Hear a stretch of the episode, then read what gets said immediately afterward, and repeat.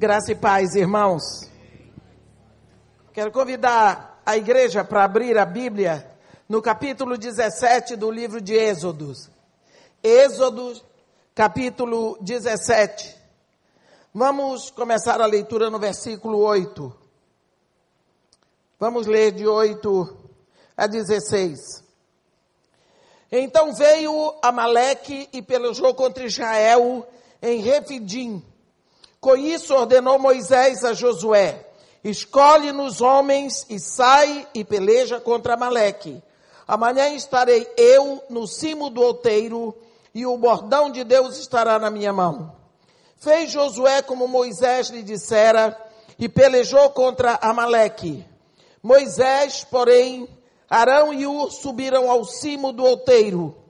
Quando Moisés levantava a mão, Israel prevalecia.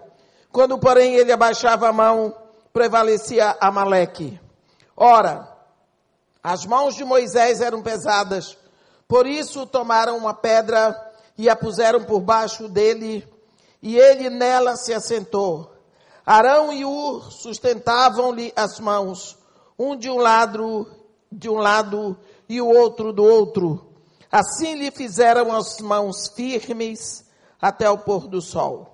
E Josué desbaratou a Amaleque e a seu povo a fio de espada.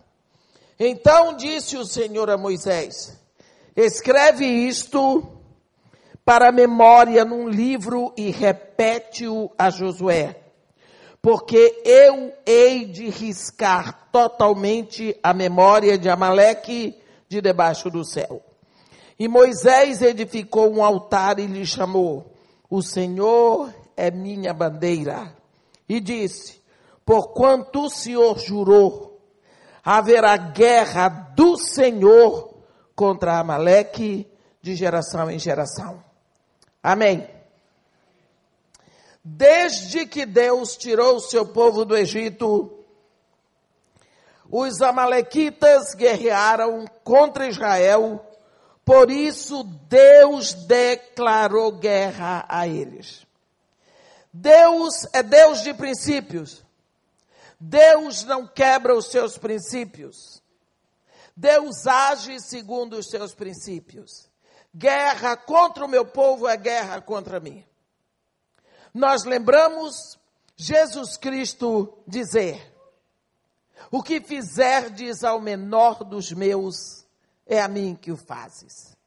Quando Paulo estava perseguindo a igreja, ele estava já caminhando para Damasco para perseguir a igreja que estava em Damasco. A pergunta que Jesus Cristo fez para ele foi muito clara: Por que tu me persegues? Me persegues.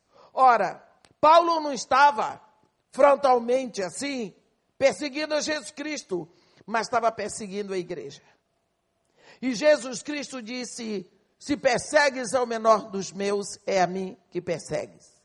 Então, nós precisamos entender que a Malequitas vão estar perseguindo sempre. Mas precisamos saber que aquele que faz conosco está fazendo diretamente com Deus. A Bíblia diz aqui, no versículo 16: Porquanto o Senhor jurou, e haverá guerra do Senhor contra Amaleque, Amaleque de geração em geração. Então é uma guerra que não tem fim. Meu irmão, se você pensa que o adversário vai lhe enviar um cartão de parabéns, só porque você decidiu servir a Jesus, parabéns, você escolheu o caminho certo, você está de parabéns hoje? Você está muito enganado. Sabe por quê? Ele vai usar de todos os meios que ele puder para poder derrotar você.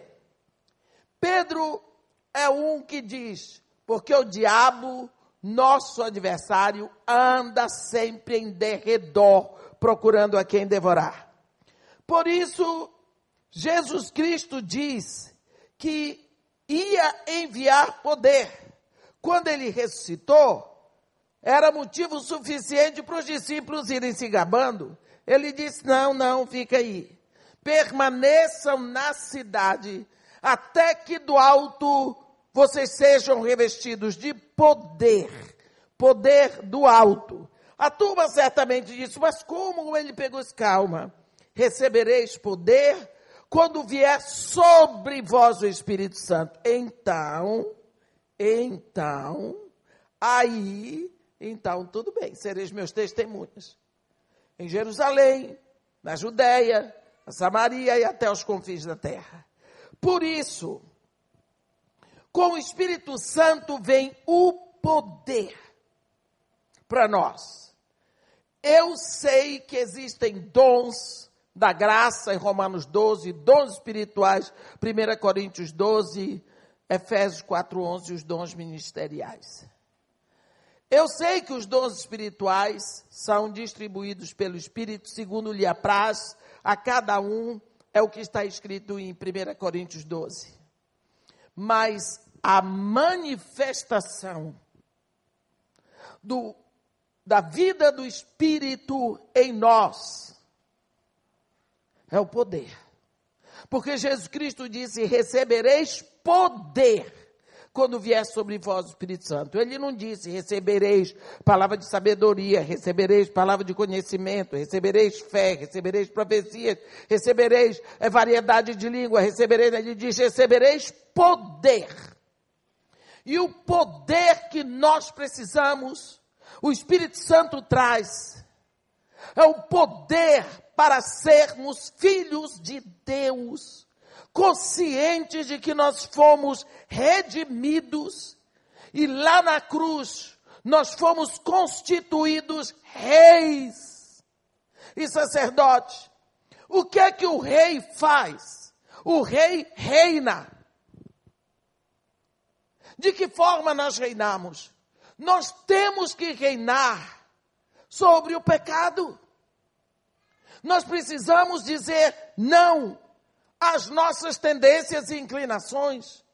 Nós precisamos olhar para as nossas deficiências e dizer: eu reino, você não vai contra mim, porque sou eu que digo que não. Nós precisamos saber que nós fomos redimidos e nós fomos constituídos lá na cruz para reinar sobre o pecado e para ministrar ao nosso Pai como sacerdócio real e como sacerdócio santo, como Pedro diz na sua primeira carta. Com o Espírito Santo vem o poder que nós precisamos exatamente para vencer. Porque o nosso adversário, o Amalequita, o Amalequita, ele vem contra nós porque ele vem sempre contra o povo de Deus, porque ele é adversário. Você sabe que adversário não desiste. Adversário perde, mas ele vai se preparar para vencer na próxima. Ele não desiste. Você já viu o Flamengo desistir? De jogar contra o Botafogo, Fluminense, sei lá.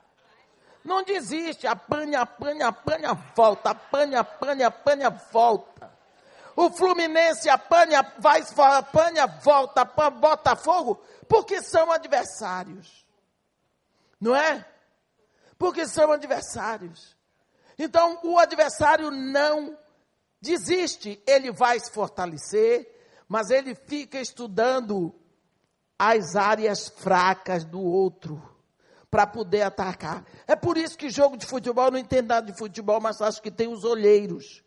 Eles ficam olhando o time do outro, olha, tá com a defesa fraca, tá a turma lá da, como é, da ponta direita, não sei o que, está mais fraca, ataca por lá. Um não acerta com bolas altas, o outro só acerta com bola rasteira. E aí vai, porque ele fica estudando de que forma vencer. Assim o nosso adversário procura nos atacar. Ele procura ver, primeiro, quais são as suas áreas que estão feridas. Porque é muito mais fácil você derrotar uma pessoa que está ferida. Como é que uma pessoa que está com a perna engessada ou com o pé é, ferido, ele vai correr? Ele não pode. Então, o adversário, ele vai procurar as áreas feridas da sua alma. Ele vai procurar as suas dores do passado. Ele vai ver a sua experiência, aquilo que lhe causou dano. Sabe por quê? Porque tudo aquilo que aconteceu na nossa vida deixou uma cicatriz. Deixou uma cicatriz. E quantas vezes, se essa ferida não foi bem tratada, ela não está verdadeiramente sarada, ela ainda dói. Uma das formas de você ver que uma ferida ainda não está bem curada é que quando você aperta aquele lugar, você comprime aquele lugar, ainda dói. Uma das coisas lindas a respeito de Jesus na cruz é que quando ele ressuscita, ele diz para Tomé: Olha minha mão aqui, põe teu dedo no meu lado.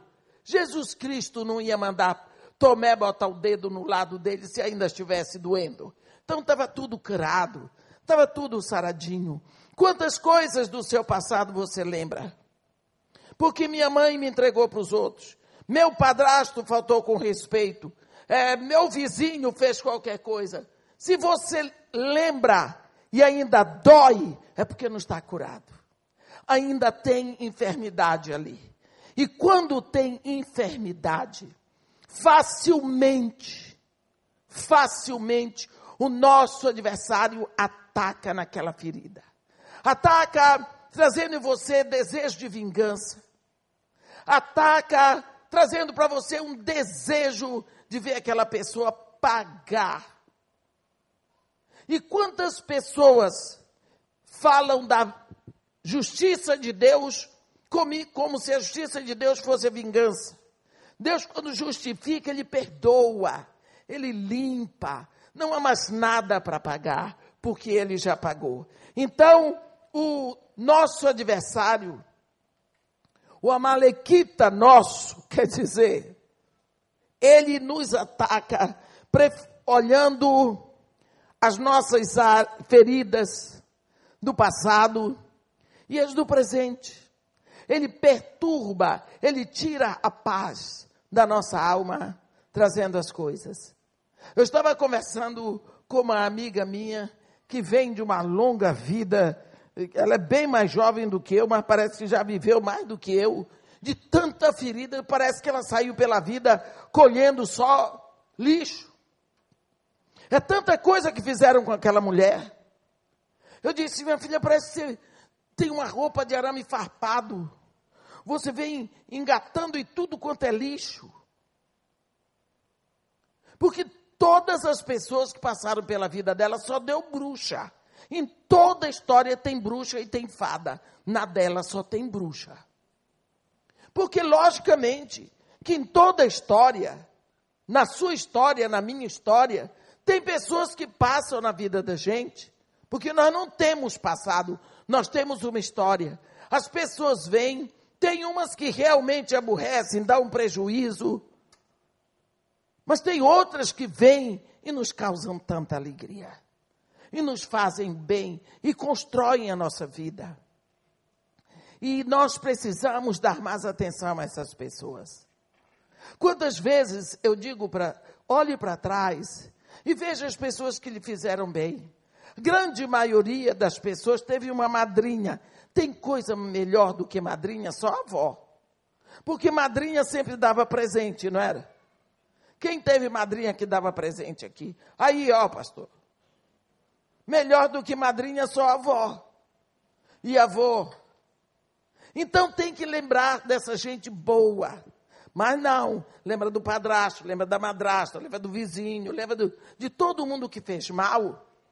Então, nessas áreas feridas do seu passado, das lembranças, vem o amalequita espiritual e ele enche você de ódio, de ira, de desejo de vingança.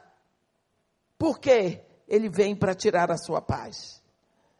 Mas ele também ataca as suas áreas vulneráveis. Tem pessoas que são medrosas, medrosas por extremo. Então, muito fácil, tem pessoas que têm medo de uma folha seca. Medo de uma folha seca. Sabe de uma coisa que o rei Davi disse? Ele diz assim: ainda que eu ande no vale da sombra da morte, não temerei mal nenhum. Eu gosto disso. Sabe por quê? A morte para nós é uma sombra. Sombra não mata ninguém. O leão morde, mas a sombra do leão não morde.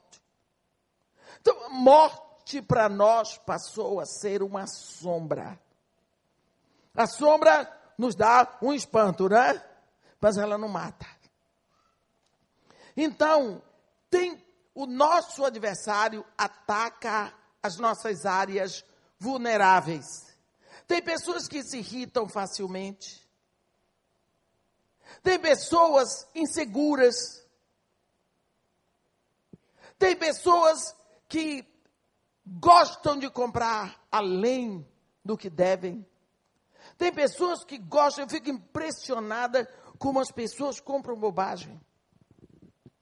Você quer ver uma coisa? Fica sentado olhando um bazarzinho de igreja. A mulherada vai com tudo.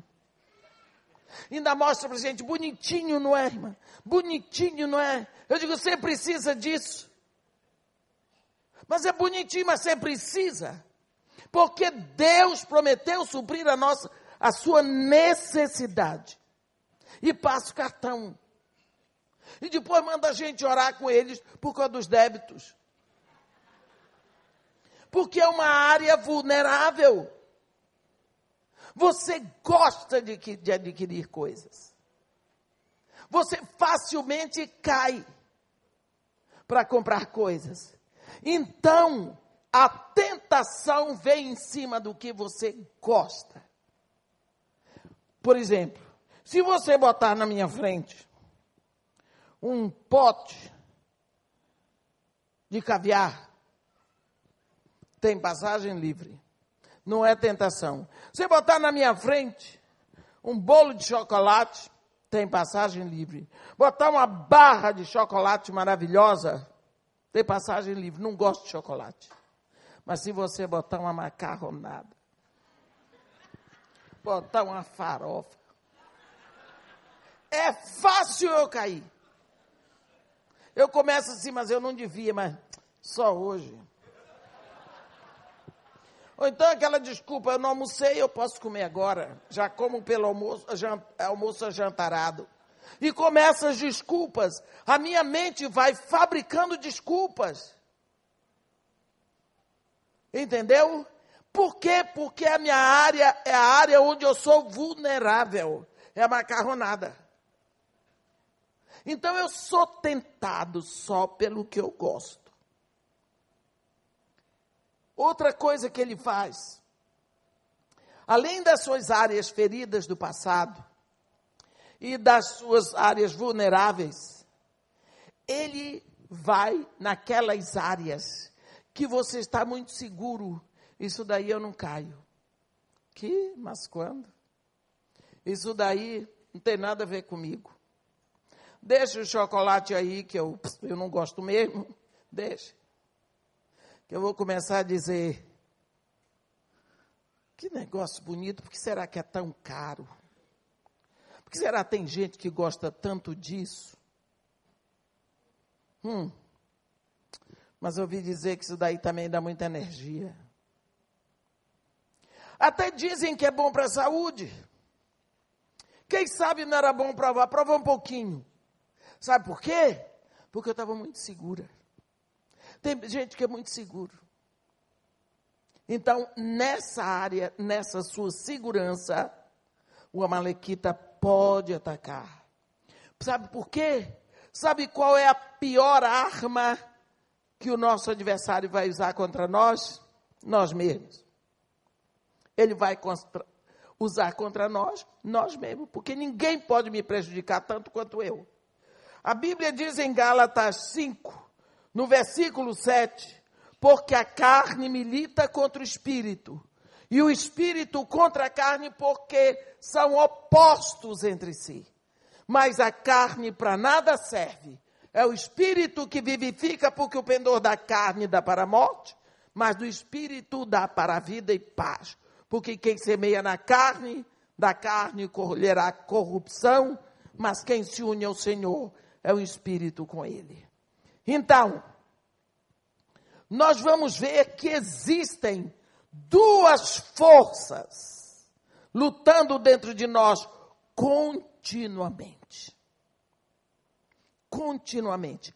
Lá no Éden, o espírito do homem morreu. Sabe?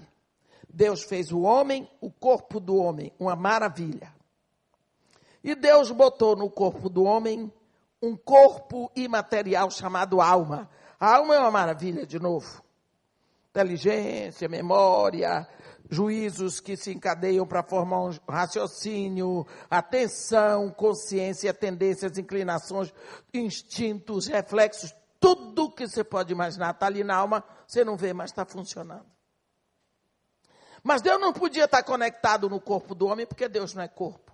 Deus não podia se conectar na alma do homem, porque Deus não é alma. Então Deus é espírito, ele criou um espírito no homem.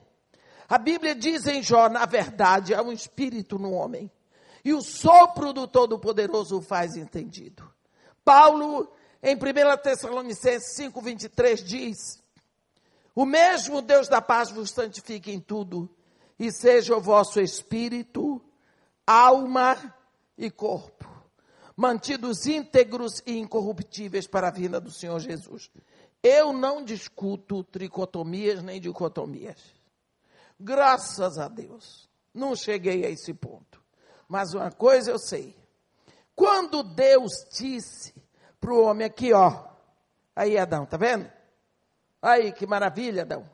Pois de todas as aves do jardim comerás livremente, menos de uma. Da árvore do conhecimento do bem e do mal. Por quê? No dia que dela comeres, certamente morrerás. O homem comeu.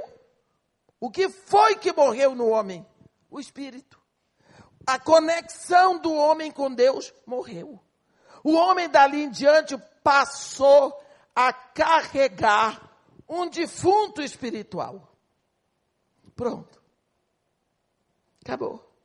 Quando você se rende a Jesus Cristo, ele vem e dá vida nesse espírito que era defunto.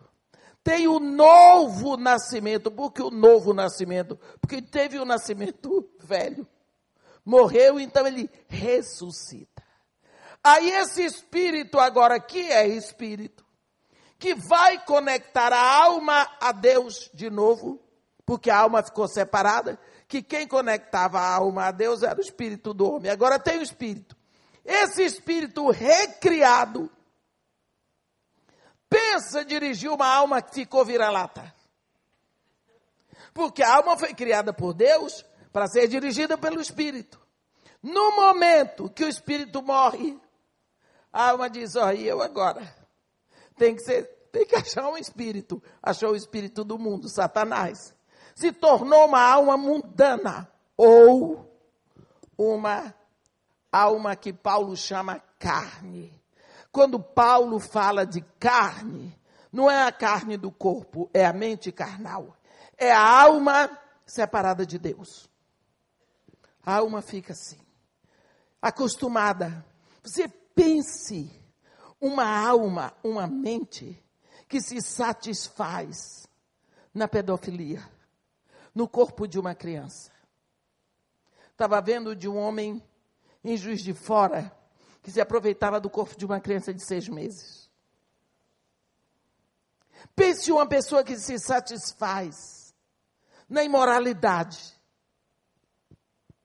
ou em fazer uma pessoa infeliz. Você diz, mas aí já é doente.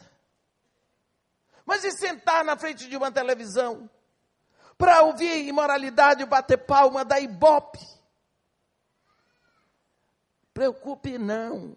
Não faça para mim uma cara de santinho, meu irmão. Porque aqui na Bíblia está tudo escrito. Paulo diz que a carne opera, a mente carnal opera.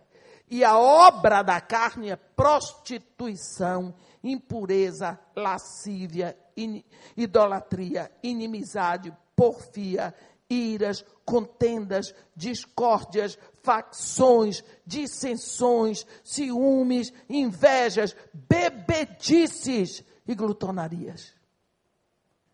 Tudo isso é obra da carne. Não venha me dizer que é obra de demônio. Né? Meu marido me traiu, irmã. Botaram nele uma pombagira. Não foi a pombagira, não foi ele mesmo. Porque a prostituição está na alma do homem. Não precisa pombagira, não. Né? Tem gente aí que não tem uma pombagira, já tem um pombal inteiro. É. Ah, fulano, tem gente que gosta de prostituição. Outros gostam de impureza. Outros gostam de lascívia. O que é lascívia? Consiste em você ter prazer em despertar desejos libidinosos nos outros. É? Usa umas roupas para chamar atenção. Mas não é só para dizerem que você é bonita, não. Para você ser objeto de desejo. Porfia. Você encontra tanto isso. Gente que não para de falar. Tem que ter a última palavra.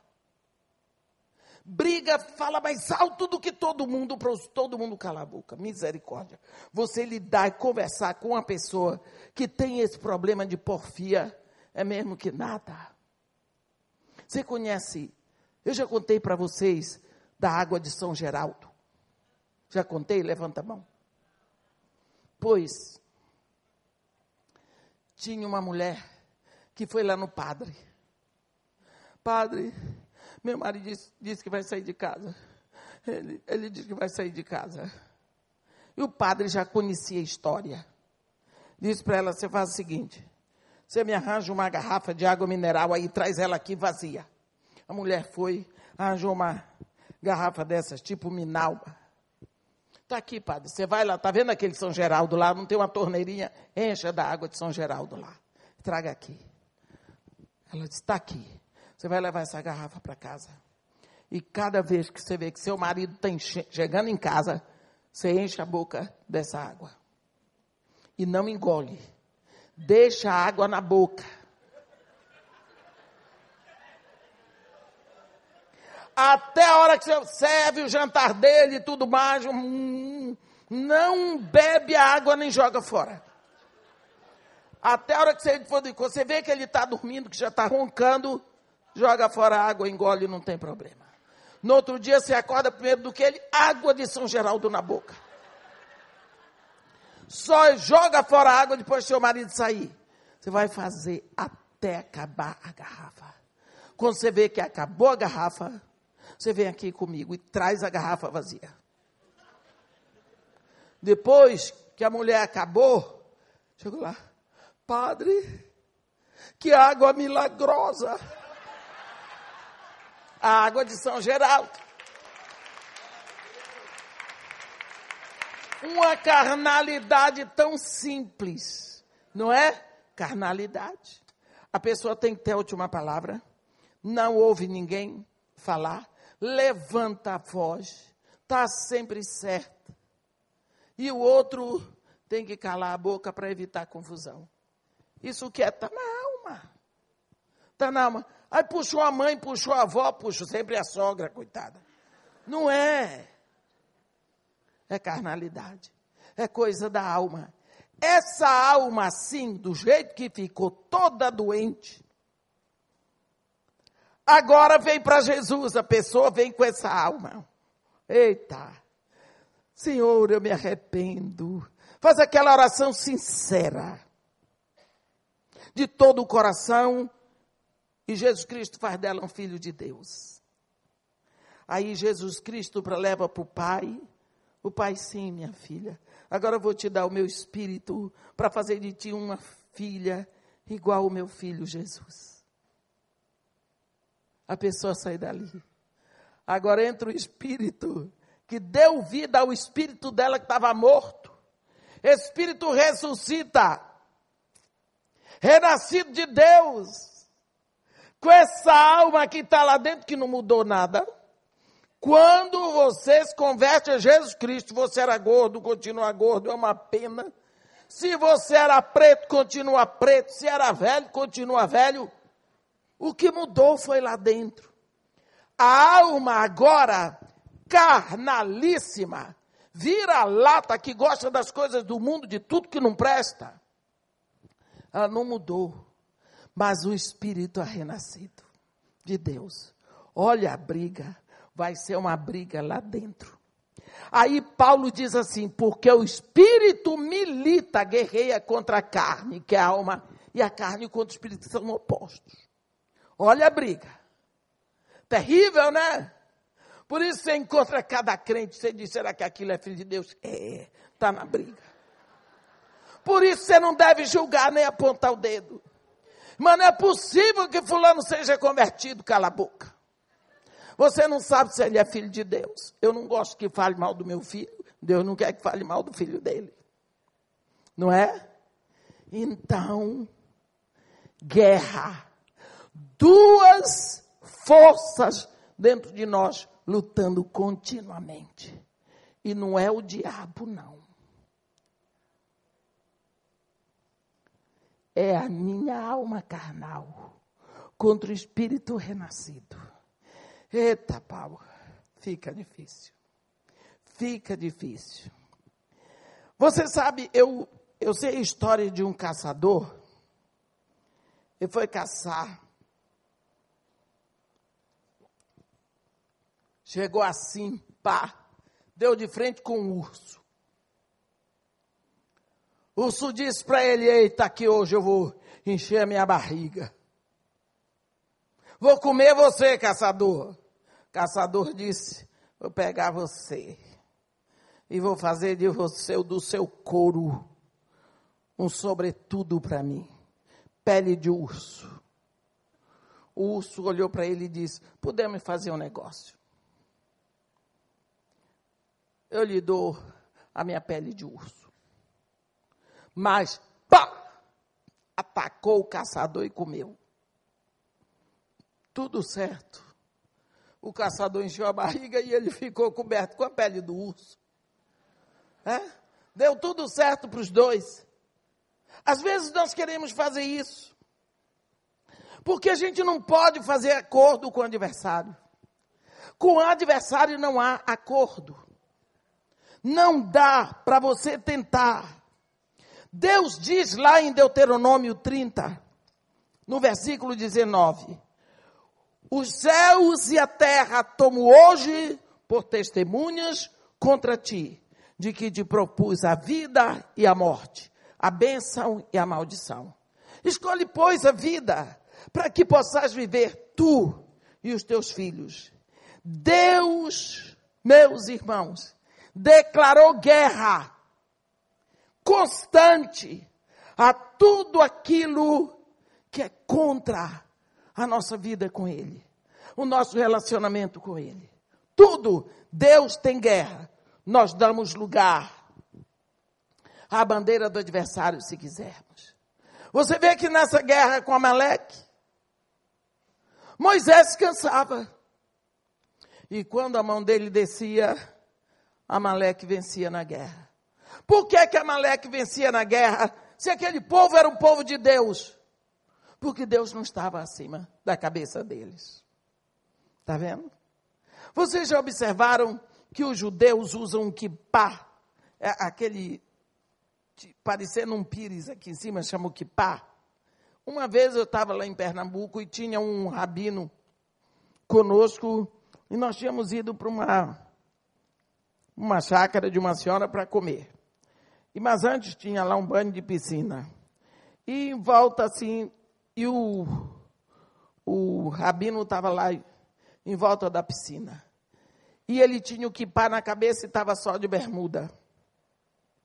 E eu pensei, esse rabino vai cair na piscina com esse kipá. E eu queria saber, de uma hora para outra, o que significava aquele kipá. Eu disse, eu vou ter que chamar a atenção dele.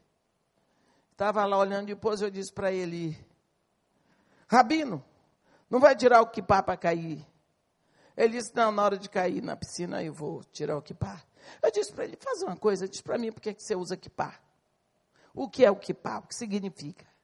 Ele disse, o kipá é o limite do homem. O kipá me diz que o meu tamanho é do chão até aqui. Mas daqui, infinitamente, é Deus. Por isso, quando eu vou orar ao meu Deus, eu tenho que levantar a mão acima da minha cabeça. Eu digo, misericórdia. É muito difícil, porque eu não preciso levantar a mão, porque ele já desceu. Mas tudo bem, é o jeito deles. Cada um tem o seu relacionamento com Deus. Não é isso que tira é, é, a vantagem, ou que me faz mais íntima de Deus do que ele. Não tem nada a ver. O que eu quero dizer é que Moisés, Moisés, quando foi chamado para o ministério, de 80 anos. Então você pensa um homem com a mão levantada. A Bíblia diz que as mãos dele pesavam, era mão, era braço, era tudo. Então botaram uma pedra para ele se sentar, encostou. Arão de um lado, o do outro segurava a mão dele para cima. Porque quando ele não aguentava mais, descia o braço, os amalequitas venciam na peleja. Quer dizer, matava, era muito israelita. E quando ele levantava a mão para cima, Israel ganhava. Então os dois seguraram a mão dele para cima e Israel não perdeu mais nenhuma. Então, se a sua mão está acima, significa que Deus está muito acima.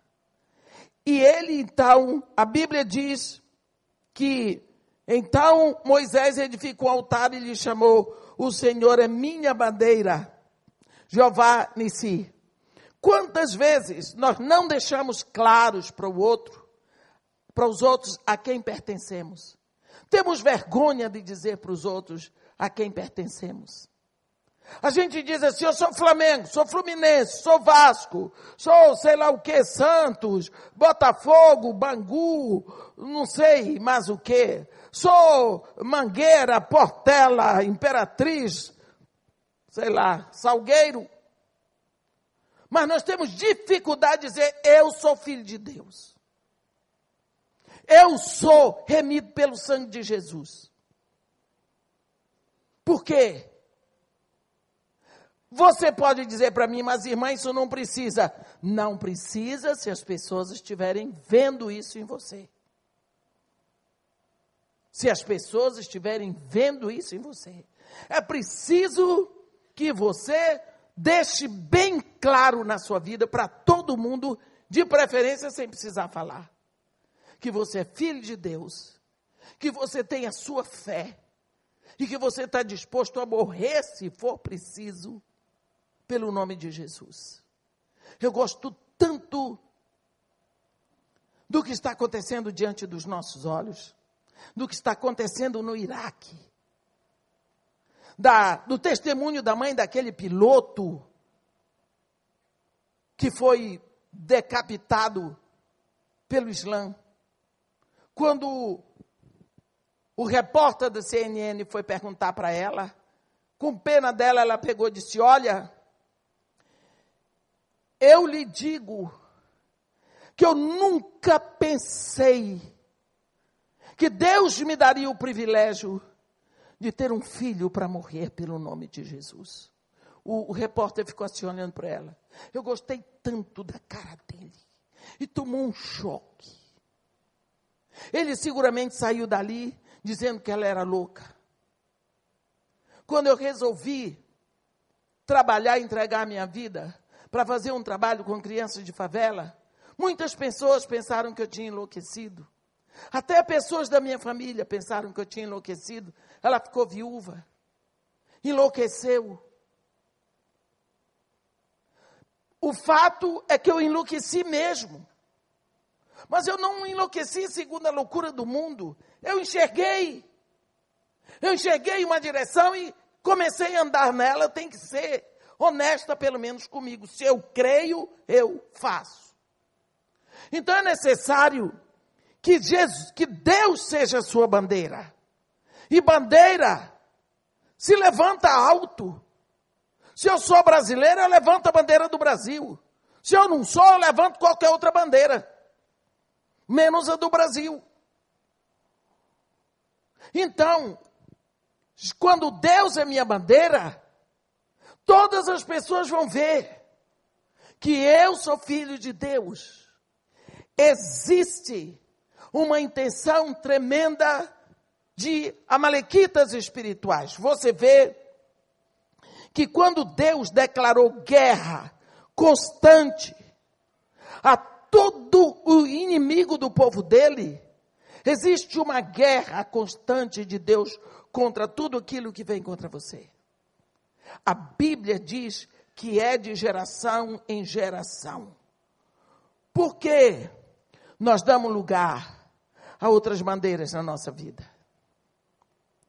Atos 19, desculpa, lá em Atos 9, nós vemos Ananias tentando dar conselho ao Deus do universo, dizendo para Jesus: Ah, não, Senhor, de todos eu tenho ouvido desse homem que ele veio para cá para arrebentar com a gente. Você quer que eu vá lá perto dele? De jeito nenhum. Eu não vou. Não é? Quantas vezes Deus tem que lhe falar antes que você obedeça? Deus tem que falar muito. Aí, irmã, mas às vezes Deus não fala claro. Você que está com ciúme espiritual. Porque Deus sempre fala claro.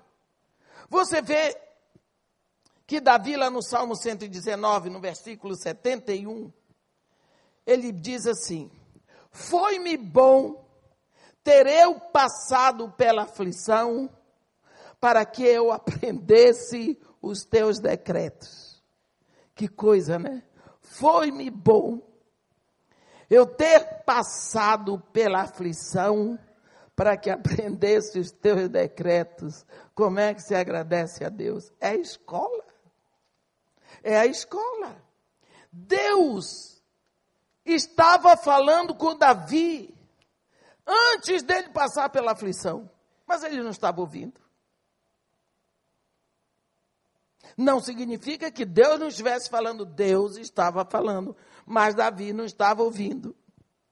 Ele ouvia, talvez, mas ele não gostava do que estava ouvindo. Quantas vezes vem lá de dentro aquilo que a gente deve fazer, mas diz, não.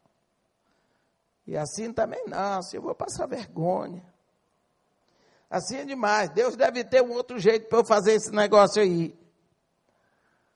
Quantas vezes nós, talvez Davi estivesse fazendo como Jonas fez, que ouviu Deus falar, dispõe e vai a Nínive, e proclama contra eles a palavra que eu te dou. Jonas disse: O quê? De uma hora para outra, o Deus de Israel está interessado nos ninivitas? Aquele bando de idólatras, inimigo do povo de Deus, por que, é que o nosso Deus agora está interessado neles? Eles que se danem. Vou não. Sim, senhor. Para Jope, cobrou uma passagem para ir para Tarsis. Se a gente olhar o lado de Jonas, ele tinha alguma vantagem. Porque ele disse assim, ó, vou me meter numa enrascada. Porque esse Deus é misericordioso. Se tem pecado, ele visita com julgamento, mas se tem arrependimento, visita com misericórdia. Eu chego lá, proclamo a palavra, vai que o povo se arrepende e ele não julga Nínive, quem vai ficar de falso profeta sou eu? Não vou. E foi embora. Ouviu. Ouviu tudo direitinho, mas fugiu. Quando Deus mandou Moisés falar com faraó, Moisés diz para Deus: Quem sou eu? Escolhe outra pessoa melhor para o trabalho. Êxodos, no capítulo 3, versículo 11. Quem sou eu para ir a Faraó e tirar do Egito os filhos de Israel? Alguma vez, para obedecer o comando de Deus, você já pensou no seu passado? Mas quem sou eu? É lá de trás. O povo não sabe o que é que eu já fiz, da onde eu vim, as coisas que eu aprontei, quem é minha família, quem era meu pai, quem era minha mãe. Não dá. É muita carga, é uma bagagem muito horrível que eu tenho na minha história. Ou quem sabe você pensou na sua inexperiência, eu não sei nada. Não sei nada. Quando as pessoas me perguntam assim, irmã, se onde a senhora fez teologia? Eu digo, nunca fiz. Hein? Não. A senhora não estudou teologia? Eu disse, não. Pedro não estudou teologia. João não estudou teologia. Felipe não estudou teologia. Eu não estudei teologia. Eu só digo quem não estudou. Quem estudou, eu não digo Paulo estudou. Não estudei. Mas dá para o gasto, eu estudei outras coisas. Por isso eu sei que quem abriu as portas para mim foi Deus. Não é? Porque sem teologia eu estou aí há 25 anos pregando, pregando, pregando. Pelo menos eu sei, eu não sei teologia, eu tenho que pregar o que está escrito. Não é? Era bom ter feito. Mas já que eu não vi na minha idade, eu vou levando. Você já pensou na sua inexperiência às vezes? Se eu tivesse feito, era melhor. Se eu estou aqui sem a teologia, quanto mais se eu tivesse. E assim, você fica pensando: eu não estudei o suficiente, eu nunca preguei fora do Brasil, eu não falo outras línguas, eu nunca li John Stott. E assim você fica pensando no seu não. Talvez você pensa, além do mais sou duro, tem nem dinheiro para começar. O que vai ser de mim do meu futuro?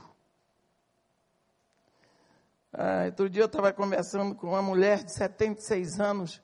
Eu disse para ela: por que é que você tem uma casa lá no norte, outra aqui, e você agora comprou casa em Búzios? Ela disse: eu tenho que pensar no meu futuro. Eu disse: o quê? O seu futuro já chegou. Você já está quase passando do futuro de, de acordo com Moisés. Já completou. Porque lá no Salmo 90, Moisés diz: o soma dos nossos dias vai a 70. Está com 76. Ou e havendo vigor, até 80, mas nesse caso é só canseiro. Você está na fase da canseira e enfado. Isso significa hora extra. E você está pensando no futuro. Não tem filho, não tem marido. Não dá para me adotar. Pensa, futuro. Seu futuro é agora, minha filha. Venda isso tudo e vá passear. Você fica pensando, não tem dinheiro, tenho pouco estudo. Tudo é não quando é para Deus. Quando é para fazer um trabalho no reino, tudo é não. Meu passado é horrível, não estudei, não tenho dinheiro, é, tudo falta. Por que será? Existe uma força lutando contra você lá dentro. Lembre-se, nunca se esqueça que Deus declarou guerra contra tudo aquilo que se opõe à vitória dele na sua vida. Todo e qualquer amalequita que vem, vem para destruir você. E se você não levantar Deus mais alto, de forma que todo amalequita possa ver, você vai ser derrotado. os israelitas só ganhavam quando Moisés levantava a mão acima da cabeça. E ele botou o altar, Jeová Nissi, Senhor, nossa bandeira. Quando você vê um exército se aproximar, você sabe de quem é o exército por causa da bandeira que está na frente. É preciso que no reino do Espírito, quando você chega, todo mundo saiba qual é a sua bandeira. É preciso que as pessoas saibam quem é você. Lá no Morro Dona Marta, dificilmente eu vou a um aniversário. Porque se eu, são 138 crianças. Se eu for no aniversário de uma e não for das outras, acabou. E eu não posso ir 138 aniversários. Então, eu não vou de nenhuma. Mas, quando um se forma, eu vou. Porque para mim é uma honra. No aniversário daquele que está se formando. Chego lá, marco o dia do aniversário para o dia que eu posso ir. Chego lá, tem sempre o bolinho, porque se os pais, se a família não puder fazer, nós fazemos na casa de Marimata, levamos tudo mais. Dinheiro para o bolo não tem, não, mas para cerveja tem. Minha língua. Aí eu fico por ali, tudo fica todo mundo. De para eles ter uma pressa de cantar o parabéns. Sabe para quê? Para eu poder sair. Enquanto eu estou lá, quem fuma vai fumar lá fora. Não aparece um copo de cerveja. Eu estou empatando todo mundo. Ninguém põe um forró, ninguém põe um funk, ninguém põe nada, é só música evangélica.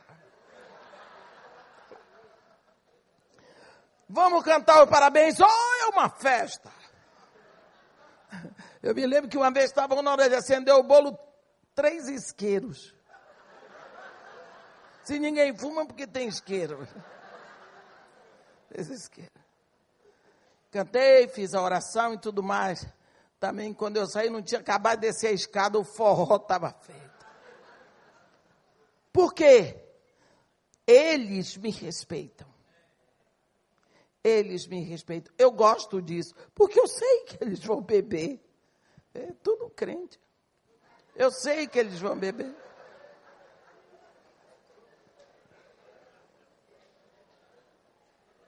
Mas eles sabem qual é a minha bandeira.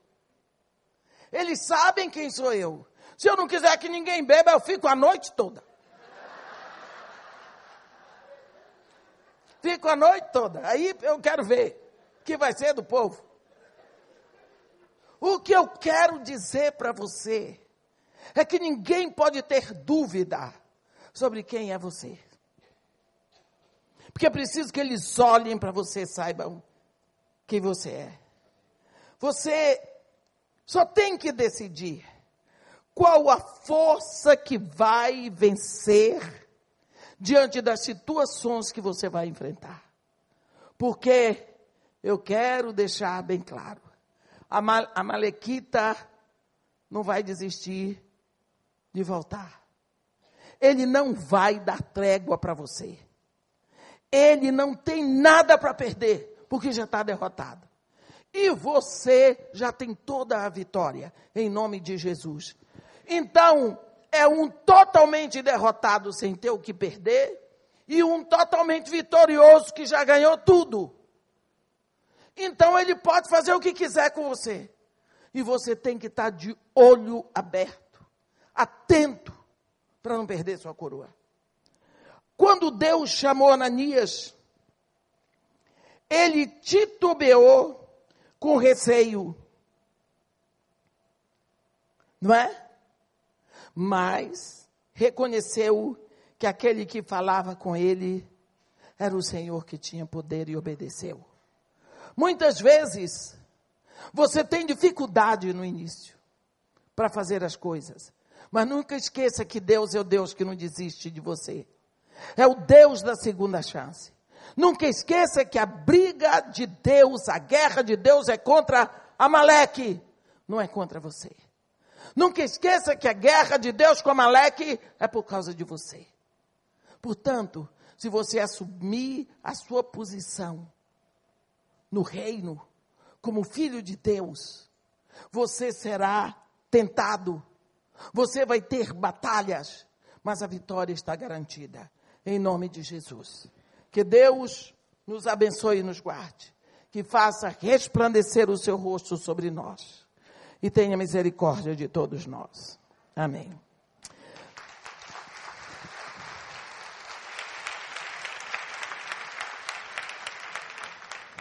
Meu irmão, não sei qual é a batalha que você está travando nesse momento ou nessa época da sua vida. Está muito difícil a situação, não é no Brasil, é no mundo todo. Pela época que vivemos, pelo momento do mundo que atravessa, nós sabemos que estamos mais e mais próximos da vinda de Jesus por tudo o que está acontecendo. Se examinarmos as Escrituras, vamos encontrar até indícios de Gog e Magog se levantando e sendo preparado nesse momento.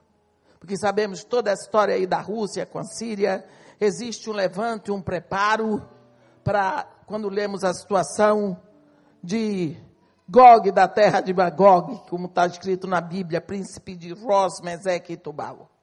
Então a situação é muito difícil, mas uma coisa nós temos certeza: é que Jesus Cristo está mais próximo de chegar para buscar a sua igreja. Portanto, nós precisamos estar gritando Maranata, esperando que ele venha. Mas enquanto isso, precisamos manter alvas as nossas vestes, em todo o tempo. E uma coisa é certa: eu, se fosse o diabo, ia estar aprontando mais e mais com a igreja, porque, como nós vimos, ele não tem nada a perder. Portanto, cubra a sua família. Olhe para o alto.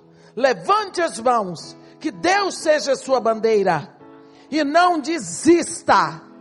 Porque você sabe que nós temos Pai. Nós temos um reino.